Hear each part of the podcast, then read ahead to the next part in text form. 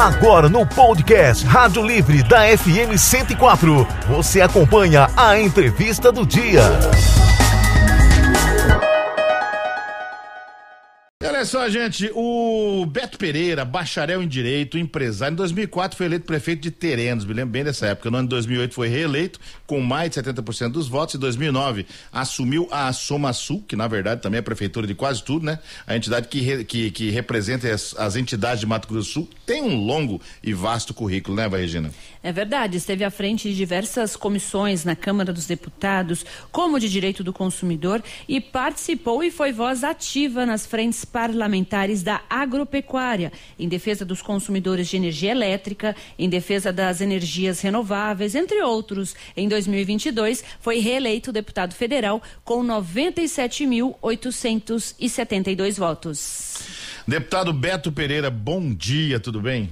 Bom dia, Joel. Bom dia, Eva. Prazer enorme estar aqui na Educativa, né? A rádio de todo o Sul Grossense, né? Nós temos muito orgulho, né, de termos dentro do patrimônio do estado de Mato Grosso do Sul uma emissora como a FM Educativa 104.7. E eu quero aqui parabenizar, né, o trabalho que vem sendo feito pelo Elias, né, presidente da educativa, pelo diretor Jonas de Paula, pelo Carlos Filho, revendo amigos aqui, a Kelly, né, uma amiga de longa data, e saber, né, que cada vez mais né, esse patrimônio está sendo enaltecido pelo governo do estado. Então, parabéns a todos os envolvidos pelo sucesso da FM Educativa. Deputado, a, a, eu vinha para cá hoje, né? E assim, eu, eu, eu, a minha rotina, o pessoal fala, por que você conta sua rotina? Não interessa para ninguém, interessa assim. Uai, o povo quer saber. Eu vinha para cá hoje, ao, ao invés de, de, de, assistir os meus podcasts, né? De esporte, que é a hora que eu encontro pela manhã, eu vinha ouvindo a, a, a Bandeirantes, né? A Rádio Bandeirantes de São Paulo e, e o Megali comentando lá, né? O, esse palavrão que a gente brincou aqui, que é o arcabouço, né? O arcabouço.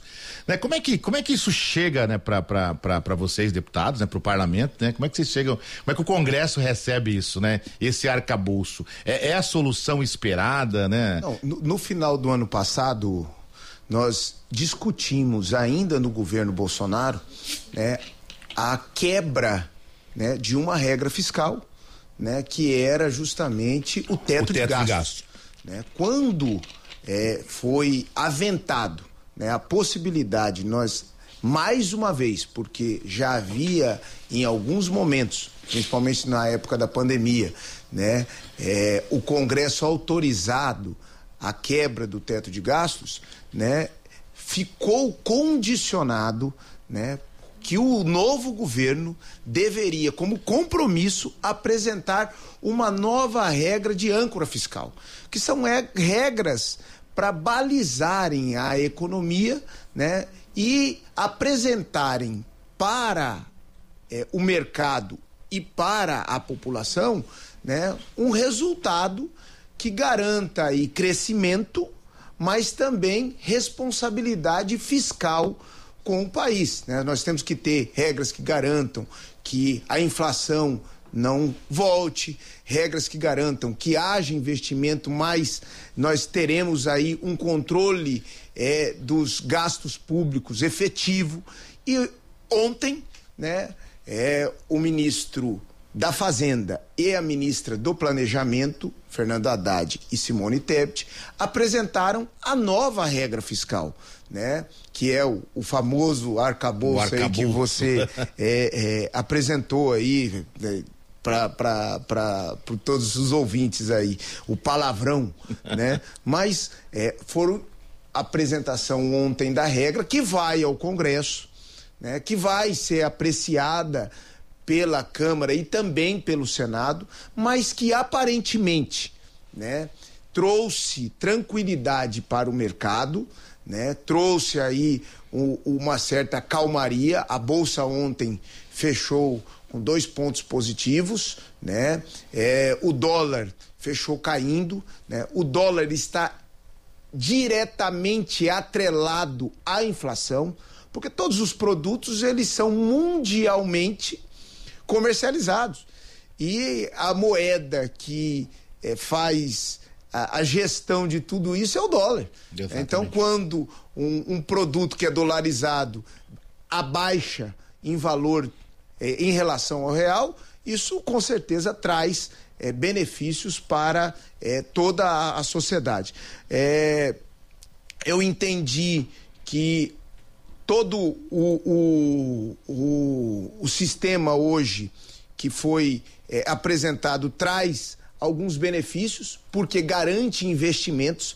Nós tínhamos uma regra que era muito engessada quanto aos investimentos, e agora nós vamos ter uma certa flexibilização do que aumentar no resultado primário, nós termos investimentos é, significativos para o desenvolvimento do país. Políticas públicas de segurança, políticas públicas de educação, políticas públicas de saúde.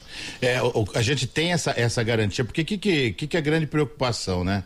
É, e o presidente falava isso em, em campanha, que é que é o, o é, equiparar o, o, que o rico paga e o pobre paga. E a gente sabe para equilibrar as contas, tem que se criar uma, um, um mecanismo. Ontem o, o, ministro Haddad disse que não haverá aumento de taxas, não se fala em, em CPMF, absolutamente nada. A pergunta é de onde que vem o dinheiro para equilibrar as coisas. Disse hoje a ministra, ontem aliás, mas eu ouvi hoje a ministra Simone, né, que isso vem daqueles que não pagam impostos, né, de quem não, não É aumentar paga. a base contributiva, é, essa é a justificativa. É, a reforma tributária, é, o que nós temos que entender é que é, a âncora fiscal, o arcabouço fiscal, assim chamado, os dois nomes são não feios, vai ser, não vai ser a solução. Nós não, não podemos acreditar que isso é solução. Nós temos que entender que isso é um passo, é um compromisso, é uma sinalização. O que precisa é ter atos contínuos.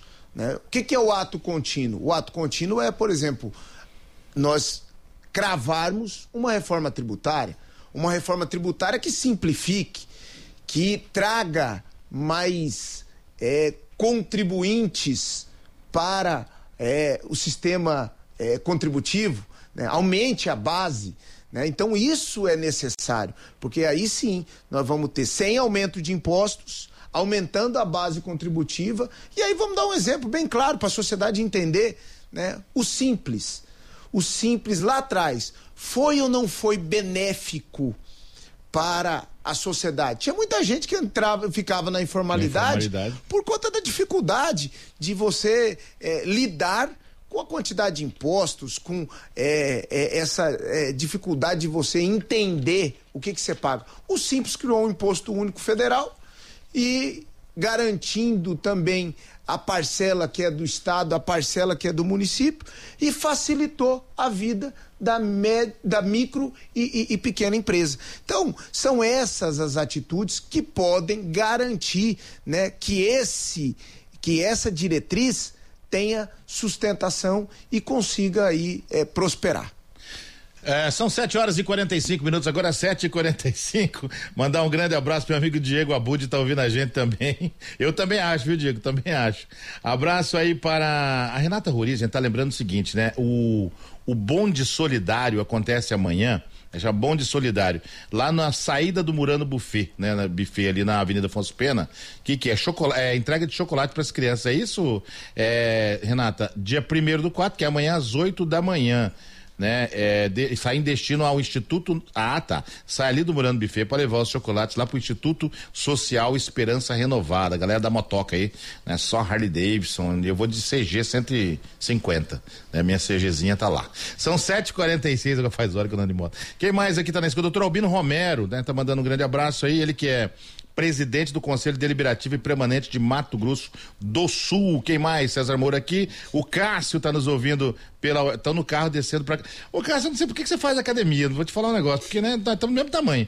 É, e esse vai ficar caminhando também não tem dando certo. O Turco Preto tá ouvindo a gente, lembrando que amanhã é dia de escritório ali no Compre. É, Turco Preto, tô sabendo. Quem mais aqui tá na escuta também? A Gabi Couto lá do Campo Grande News tá ouvindo a gente. O Marcelo Miranda falou: o Beto é fera. O Marcelo lá da CETESC, ou Secretaria do Nome Cumprido, hein, deputado? Pelo amor de Deus. Nosso secretário, de... nosso secretário tá Marcelo Miranda. Aí. Um tá abraço. Grande parceiro aí do esporte, da cultura, do turismo. Do... É, não. E, e, um, e um excelente trabalho sendo realizado lá. Eva Regina, pergunta para o deputado. Já entrando né, na Aquela questão da, pergunta daqui a pouco também, né? da energia renovável, né? Sobre a Comissão de Minas e Energia. É, de que forma o Brasil, né, e Mato Grosso do Sul, podem se tornar referência em energia limpa? Olha, nós, nós temos, assim, é, um potencial no Brasil, né? Aí, Mato Grosso do Sul está incluso, né? Nós temos aí é, o Nordeste, o Centro-Oeste brasileiro, o Sudeste, né? com uma grande capacidade de produção de energia limpa. Aliás, o Brasil já foi protagonista nisso, quando aí nos anos 70 nós fomos aqueles precursores nas usinas hidrelétricas. Né? A hidrelétrica é energia limpa. Né? Posteriormente a isso, a gente vê surgir né, com uma força é, muito grande a produção através da energia fotovoltaica, a energia solar, né, e também a energia eólica.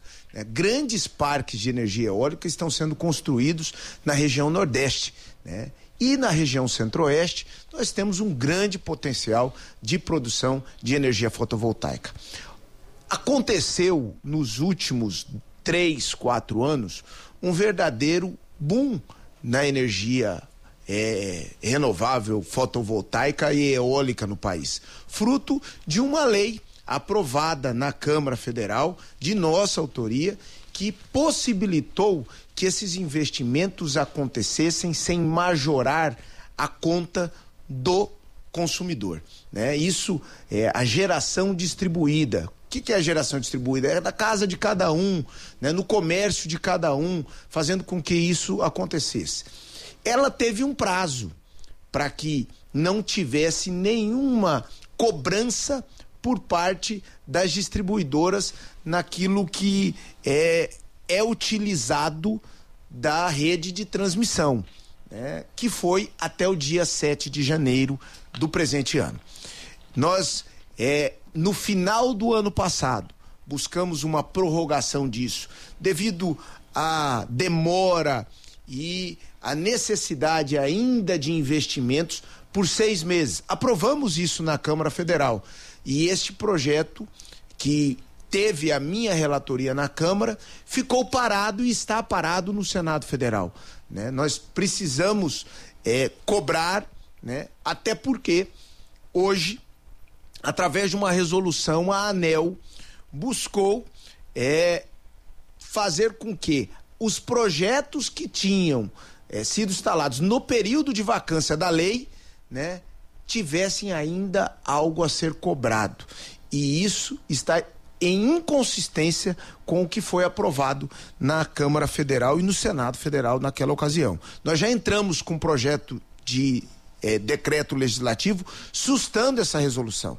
E nós precisamos ter garantido pelo menos mais seis meses de investimentos na energia solar no país. É algo que dá é, muita consistência. E isso é, fala, mas por que, Beto, que, que isso deve acontecer? Enquanto nós tivermos déficit de energia, que é fazer com que é, as é, termoelétricas tocadas a carvão, óleo diesel, que são altamente poluentes e que também oneram a conta do consumidor, enquanto isso estiver acontecendo, nós temos que ter em paralelo né, uma busca incansável de um saldo positivo na geração de energia no nosso país. Portanto, eu sou um defensor não só da energia renovável, mas também do meio ambiente. Deputado Beto, só para a gente fechar o, o assunto arcabouço, que o pessoal está me perguntando aí, vocês aprenderam arcabouço, né? Eu gosto mais, gostei mais da âncora, ficou melhor, porque arcabouço é feio, mas enfim. É, para a gente fechar esse assunto, a proposta, ela, é, ela pode sofrer alteração ainda com vocês lá. Claro, claro, ela, ela vai é, ser apreciada com, com prazo para emendas, é, prazo para discussão, né? Tanto na Câmara quanto no Senado, né? Du duas casas vão, vão apreciar a matéria e, e tudo isso aí tem tá sujeito a, a alterações e acréscimos, inclusive. A Juliana Paracampos, muito bom dia, amigo. Muito bom ouvir quem verdadeiramente entende e sabe tão bem explicar sobre os temas importantes para o nosso estado e país. Beto tem orgulho da nossa terra, Juliana Paracampos. Aí tem um ouvinte aqui no, no YouTube que eu achei que ele tava bravo. Falei assim: bom dia, Joel. É, escuta aqui. Falei, o que aconteceu, Deus? Manda um abraço aí pro nosso deputado Beto Pereira. Falei, então tá tudo bem. Que bom. o José, o jo, ó, como é que o ouvinte ele dita o ritmo, ó. O Jocely, né, ali da, da, da, da Cefaz, falando o seguinte, ó. Estamos na escuta para ouvir o deputado Beto Pereira falar sobre a política de Mato Grosso do Sul. Aí eu tava quieto aqui, falando de economia do Brasil, de arcabouço. Aí a pergunta. De energia renovada. De energia renovada. Tava indo, tava indo bem, né? Aí o pessoal quer saber o seguinte, né? Como é que o, o, o, o deputado Beto tá pensando a capital? Já é momento disso, porque especula-se muito, né? O nome do, do deputado Beto Pereira para a prefeitura de Campo Grande. Joel, eu, eu vou repetir aqui algo que. Não vale duas coisas, deputado. Falar que é um soldado do partido não, e nem que é cedo demais para falar disso. Não, não. Eu, eu já eu, é 7,50. Eu, eu sempre falo uma coisa. É, a, na política, acaba-se uma eleição, começa outra. Então não, não, não é algo cedo ou tarde. É, é, essa sempre, desde que eu me entendo por gente e acompanho política, acaba-se uma eleição, começa outra. E não é em Campo Grande. Isso está sendo discutido lá em Japorã, está sendo discutido em Alcinópolis, em Sonora, lá em Três Lagoas, lá em Corumbá, em todos os lugares. Né? É, é, é, é faz parte do cotidiano político. Assim, talvez a sociedade ainda está um pouco distante disso. Mas a classe política, as acomodações políticas, elas começam a ser discutidas. E eu sempre disse, e sempre fui defensor de algo que para mim é fundamental. Né? Nós temos que ter partidos fortes e partido forte tem que ter é, e participar da disputa. Então, o PSDB é um partido forte no Mato Grosso do Sul, né? Precisa discutir Campo Grande. E discutir Campo Grande é justamente ter candidato a prefeito, né? Para fazer parte do debate. Né? Campo Grande, nós precisamos estar discutindo, nós temos que estar discutindo os 79 municípios. Ah, tem momentos que você faz concessões aliados? Sim, é pertinente, faz parte do jogo. Mas eu digo que com é, a estatura que o PSDB tem hoje no estado de Mato Grosso do Sul, ele não pode se furtar a ter candidato em Campo Grande. Claro, aí é uma discussão interna corpus, dentro do partido, eu vou colocar o meu nome e apreciação, como qualquer outro correligionário tem esse mesmo direito. Vão participar primeiro de um debate interno, para depois a gente é, sair é, de forma coesa do partido, e isso eu não tenho dúvida alguma. Nós vamos ter um candidato, esse candidato vai representar o PSDB e nós vamos estar é, debatendo aquilo que é problema em Campo Grande, trazendo soluções, mostrando é, caminhos e possibilitando a, possi a, a população de Campo Grande a fazer a sua opção. Agora, deputado, é, Mato Grosso do Sul passa por um momento muito bom e assim, a gente fala isso é, ouvindo de fora também, né? O senhor está em Brasília, está ouvindo os comentários a respeito do nosso estado e a gente tem, tem o contato né, com jornalistas de fora, né? Dizendo, falando bem a respeito do, do nosso estado, né? Que é, né? É, é, que hoje, há algum tempo já está com o PSDB e o senhor vem, né? Possivelmente candidato pelo PSDB. Isso ajuda, né, essa, essa coisa, porque Campo Grande entrou numa, num problema aí, tá com, com vai para acho que uns três prefeitos já e não acerta, né? Como é que o senhor faz essa ligação? São 100 dias de governo Rio se aproximando, né? Um governo que, que, que se mantém é, na média para cima. Como é que tá essa, esse casamento aí? Olha, primeiro eu fico muito feliz, né, de é, ter essa, é, esse resultado acontecendo dentro é, do governo do PSDB. Um governo que teve coragem para fazer é, enfrentamentos necessários e colhe, colhe frutos de ter austeridade fiscal, né? E apresentar à sociedade, né, um plano de desenvolvimento em todas as áreas. Então, é, eu vejo que é, esta continuidade que o Riedel está dando ao trabalho que foi iniciado pelo governador Reinaldo é algo muito é, é, próspero para o Mato Grosso do Sul. A gente vê um momento é, do Mato Grosso do Sul de pleno emprego. Você vê os, os números que foram apresentados. Um estado que tem é, é, números na habitação favoráveis, números de investimento em infraestrutura favoráveis, números de é, investimentos privados, os melhores do país, né? Aquele que mais recebe investimentos privados do país. Então, a gente observa que o Mato Grosso do Sul vive um momento de prosperidade, né? Você olha, você vai lá na região de Dourados, tá é, a Impasa já instalada lá, a primeira usina de álcool de milho, mas não é só lá, lá em, entre Itaporã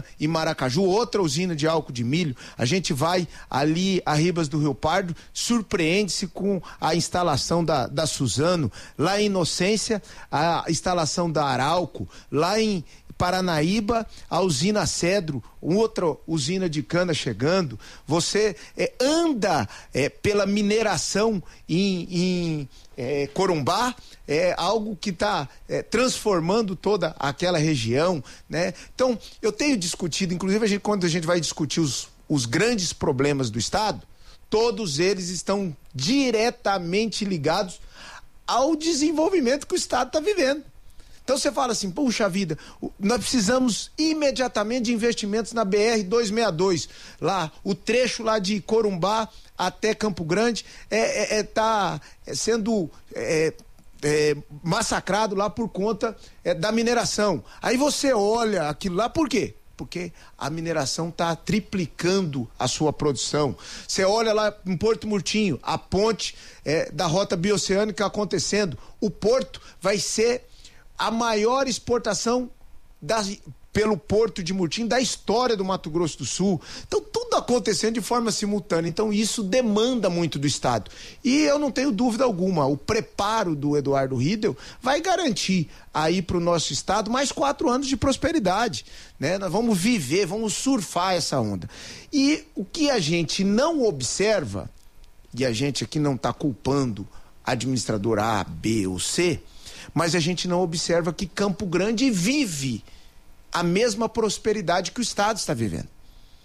A gente observa que está aquém, há algum tempo, está aquém daquilo que o Estado está é, proporcionando para os demais municípios. E o que, que nós temos que fazer? Nós temos que observar o que está acontecendo para apresentar soluções e fazer com que Campo Grande seja novamente a protagonista do desenvolvimento municipal do estado de Mato Grosso do Sul. Sempre foi assim. Campo Grande era aquele município que patrocinava né, as ideias inovadoras, né, o, os resultados positivos. Né, ela era é, aquela que fazia com que a indução do desenvolvimento dos outros municípios acontecesse pelas suas vias. E hoje nós estamos aquém disso. Se fosse um trem, né, deputado, o, o, vagão é o Estado, né? E Campo Grande teria que ser aquele, aquele vagão que auxilia, né, o, a locomotiva. E hoje está pesando, parece, né? É, Campo Grande perdeu algum tempo é, a capacidade de investimento. Se a gente lembrar, Campo Grande há 15 anos atrás, era ela que tinha capacidade de investimento e o Estado é que não tinha. O Estado era um mero pagador de contas. E Campo Grande era aquele que tinha, era dotado de capacidade de investimento, de potencial é, de desenvolvimento. Hoje não. Hoje Campo Grande virou a pagadora de contas, recebe hoje, paga amanhã, né? Aquela história vende o almoço para comer a janta, né? E o Estado virou o indutor de desenvolvimento. Agora, você já imaginou esses dois caminhando de forma simétrica, juntos, os dois fazendo é, e tendo novamente capacidade de investimento, aí o estado de Mato Grosso do Sul é, ganha cada vez mais com esse protagonismo da nossa capital. Então, Beto Pereira é um nome a ser colocado na mesa do PSDB para disputa das eleições. Olha, nós vamos estar tá aí é, participando, né? E eu não tenho é, é, dúvida alguma, o PSDB terá é, um nome para disputar Campo Grande. 8 horas pontualmente, Eva nós ganhamos aí um tempinho para você perguntar aí. Você falou que tinha ah, então tá bom. Lembrando que na, quem está na escuta também é o diretor-presidente da Fundesporte, né? Herculano Borges, também acompanhando. Grande deputado Herculano. É o Marcelo Miranda, é o Herculano. Essa galera do esporte, ela curte o Beto, né, rapaz? Por que que... que, que você, Será que é porque eu fui correndo na Afonso Pena aí? É, deputado, essa semana aconteceu a marcha dos prefeitos, né? De, de Brasília. Como ajudar os municípios de Mato Grosso do Sul? Olha, é, eu sou um entusiasta né, dessa cultura municipalista, né? É, fui presidente da Somasul, Joel disse isso. Fui vice-presidente da Confederação Nacional dos Municípios, que é a entidade que promove o evento. Né? E essa é uma oportunidade única que os municípios têm para estar tá discutindo com o governo federal, com as presidências da Câmara e do Senado, né, pautas importantes para o município. Foi lá, agora anunciado, o reajuste que há seis anos não ocorria é, do valor da merenda escolar, né, algo que estava muito defasado. Né, foi ali discutida prorrogação de leis. É, nós temos que escutar a pauta municipalista para balizarmos as nossas decisões congressuais, né? Para que o executivo possa também tomar decisões a partir é, da pauta municipalista, escutar vereadores, escutar é, é, o executivo. Né? Eu, eu prego e prezo muito pela essa harmonia. Né? Nós temos que ter é, um respeito né, pela Câmara de Vereadores. Os vereadores podem e devem sempre contribuir e contribuem muito com é, aquilo que o executivo tem que tomar por decisões. Né? Eu faço aqui é, referência à, à, participação efetiva de vereadores é, na marcha é, em Brasília e eu não tenho dúvida alguma, é, isso é contributivo para o mandato é, tanto de deputados federais, quanto de senadores, quanto é, do Executivo Federal é, em Brasília. 8 horas, 4 minutos, 8 e 4, deputado Beto. Oi, é, microfone aberto, né? Bem lembrado, viu, o, o, o meu caro Zé Abner. Eu coloco o óculos aqui para enxergar. Joel, se você achar pertinente, vamos ver. É, pergunta, mas não dá, tem que escrever a pergunta aqui, porque agora tem dois áudios aqui que não dá mais tempo. Né, deputado, obrigado. Eu vou encaminhar, viu? Vou encaminhar a, os áudios aqui para a, a, assessoria do deputado Beto Pereira e marcar uma outra data para gente responder aí. É o Lisandro Roberto e o Carmelo. O, Car... o Carmelo deve perguntar alguma coisa de de camisão ali, de Piraputanga, né? O cenário, né? Tá é. lá em Piraputanga, tranquilão. Ele manda as imagens de lá, né? Uma afronta nossas pessoas aqui, né? Mas pode ser que ele fale alguma coisa de Fla-Flu também, né? Porque é... o Carmelo gosta do esporte vou também, poupar, né? Vou poupar o deputado Beto de falar de esportes hoje, viu, deputado? Porque aquela Não, tem, fase... Tem Fla-Flu, tem Fla-Flu Fla sábado, né? É o primeiro dos e... dois jogos, né? É o primeiro, né? É o primeiro e dos o dois jogos. E o Carmelo é torcedor do Fluminense. Ah, então, com ah, certeza. não, não, daí eu sou freguês. Deputado, obrigado pela participação aí e, e, muito legal poder esclarecer, né? Quando a gente trouxe, né, essa questão do, do, do, arcabouço, da, da âncora fiscal, a gente não dá para fugir desses temas, né? E, e, é muito bom poder conversar com o senhor nessa simplicidade, porque muitas vezes as pessoas deixam de, de, de querer entender o que se passa em Brasília por não ter a facilidade com esse com, com o linguajar. E é algo de suma importância, né, para a economia. A gente às vezes fala, mas o que, que tem a ver o humor do mercado? Gente, tudo gira em torno disso, né? O deputado falando a respeito do dólar. Ah, mas não tem nada a ver com o dólar. Tem. Tem sim, o cafezinho, o pãozinho tem a ver com é o dólar. dolarizado, né? né? Então, obrigado por nos explicar e trazer aí essa explanação sempre é, do, do, bom entendimento da população. Obrigado, deputado. Obrigado, Joel. Obrigado, Eva. É oportunidade de estar aqui na Educativa junto com vocês, batendo esse papo. Você conferiu a entrevista do dia no podcast Rádio Livre da FM Educativa 104.